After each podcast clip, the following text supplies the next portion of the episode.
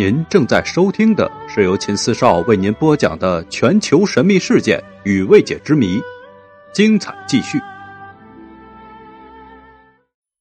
这一集呢，我们来讲讲孝庄啊，清朝的皇太后孝庄，为什么在她死后三十七年才被入葬？清朝入关之后，孝庄皇太后是死后入葬最晚的一个皇太后，而且她的陵墓是由她的重孙子。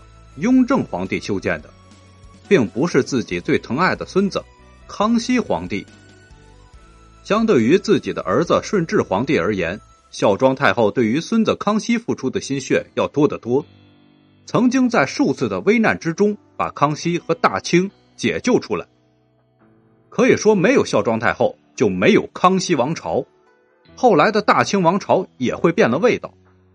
自然，康熙皇帝对这位德高望重的祖母也是孝顺有加的。只要自己有空，就会时常去陪伴一下祖母孝庄太后。然而，在康熙二十六年孝庄太后去世之后，康熙皇帝并没有急于让这位自己最亲近的祖母入土为安，而是把孝庄太后的棺椁停放在孝陵附近一个大殿之中。当然，这并不是康熙帝不想让祖母入土为安。而是祖母孝庄太后的一道临终遗言，让他特别的左右为难，不好处理。原来孝庄太后在临终的时候告诉自己的孙子康熙，太宗皇帝，也就是她自丈夫皇太极，已经入土了多年，不要再去打扰他的陵寝了。自己死后想和儿孙们待在一起，这样一来就给康熙帝出了一个不小的难题。如果听从了祖母的遗言，将有违于帝后死后合葬的祖制；如果不听从祖母的遗言，自己又会留下不孝的名声。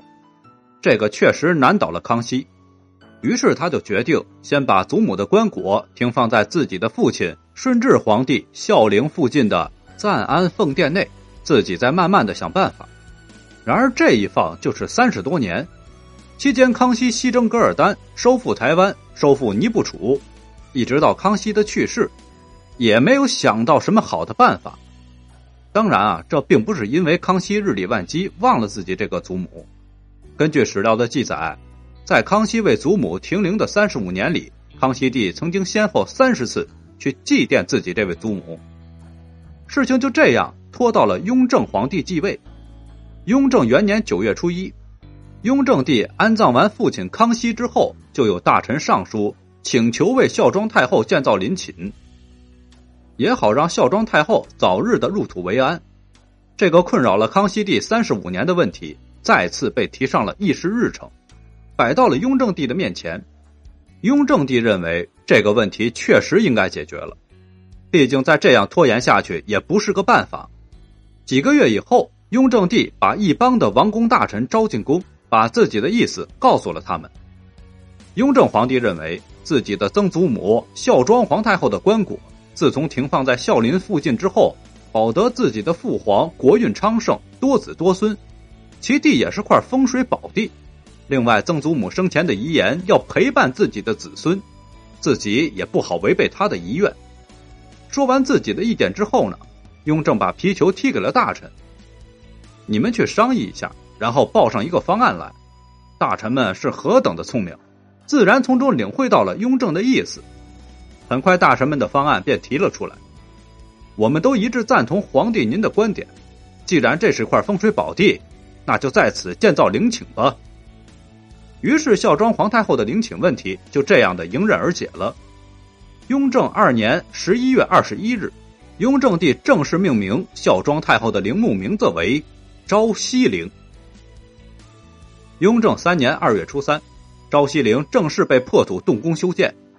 由于昭西陵是在康熙年间原有的建筑群的基础之上扩建的，故而工期较短，只用了不到一年就完工了。雍正三年十一月十三日，雍正皇帝亲往祭拜陵墓。十二月十日，孝庄太后的棺椁移入地宫，停灵三十七年之后，终于入土为安。本集故事呢，就讲到这里。感谢您的收听，关注秦四少，后面更精彩。感谢您的收听，请关注秦四少，后面更精彩。